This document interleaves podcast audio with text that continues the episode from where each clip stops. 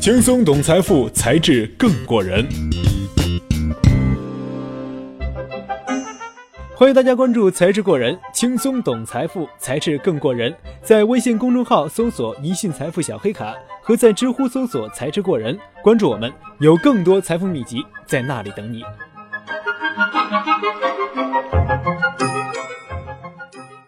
股权到底有多火？看看近年来犹如旱地拔葱一般崛起的投资机构和创业机构就知道了。人无股权不富，马无夜草不肥，已经成了投资者，尤其是高净值投资者的共识。如果手里没持有一些股权份额，圈子是混不下去的，见面都不好意思跟朋友打招呼了。如果玩得好呢，投出一个独角兽来，那获得的财富呢，可以说是三生三世都享用不尽。事物都有其两面性，私募股权确实非常好，但流动性呢，一直是它的软肋。很多私募股权的投资者，若想见到回报，短则四五年，长则十年以上都是非常正常的。这对流动性需求高的投资者来说，的确是一件非常头疼的事情。看不到回报，这可如何是好？加上投资风口一年一变，甚至是几个月一变，如果不能很快的实现退出套现，怎么能去投资其他的热点项目，成为风口上的猪呢？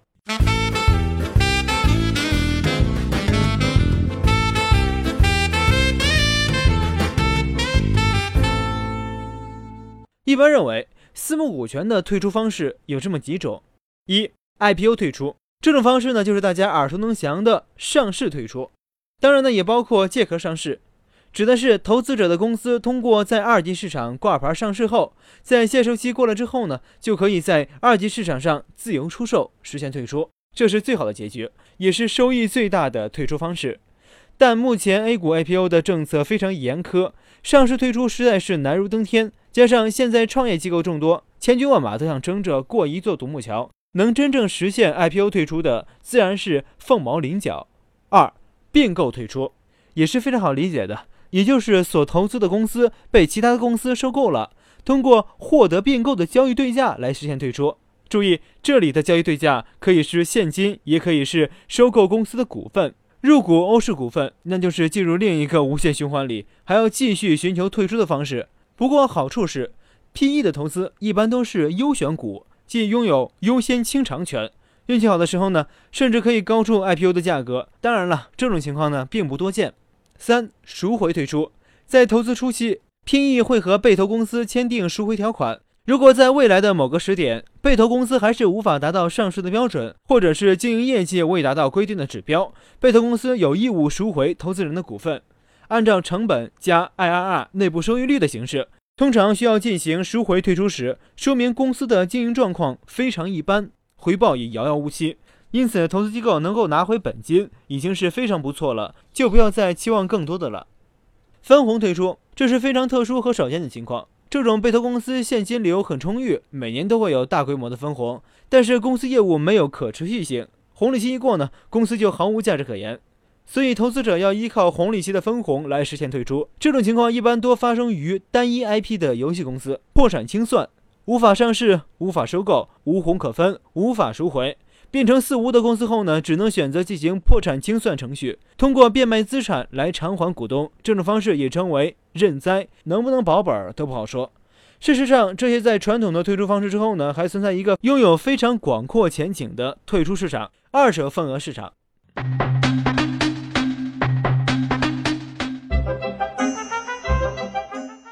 欢迎大家关注“才智过人”，轻松懂财富，才智更过人。在微信公众号搜索“一信财富小黑卡”，和在知乎搜索“才智过人”，关注我们，有更多财富秘籍在那里等你。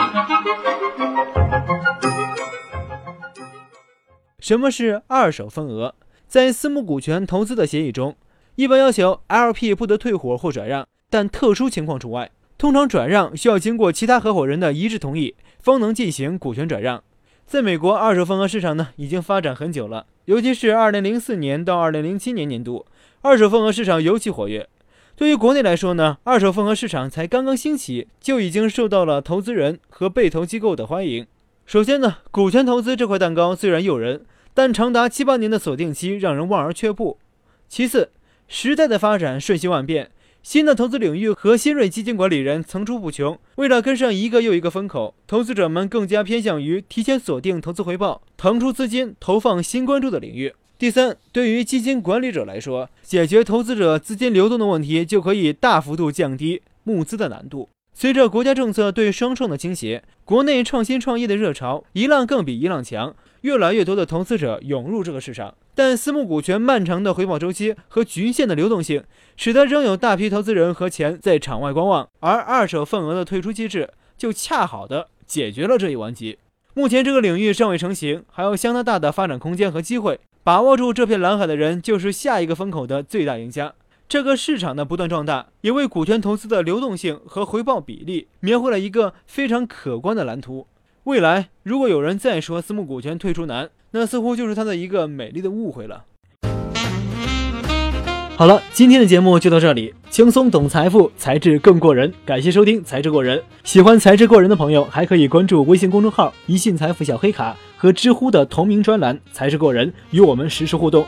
那里有更多精彩的内容在等你。我是杨涛，下期节目再见。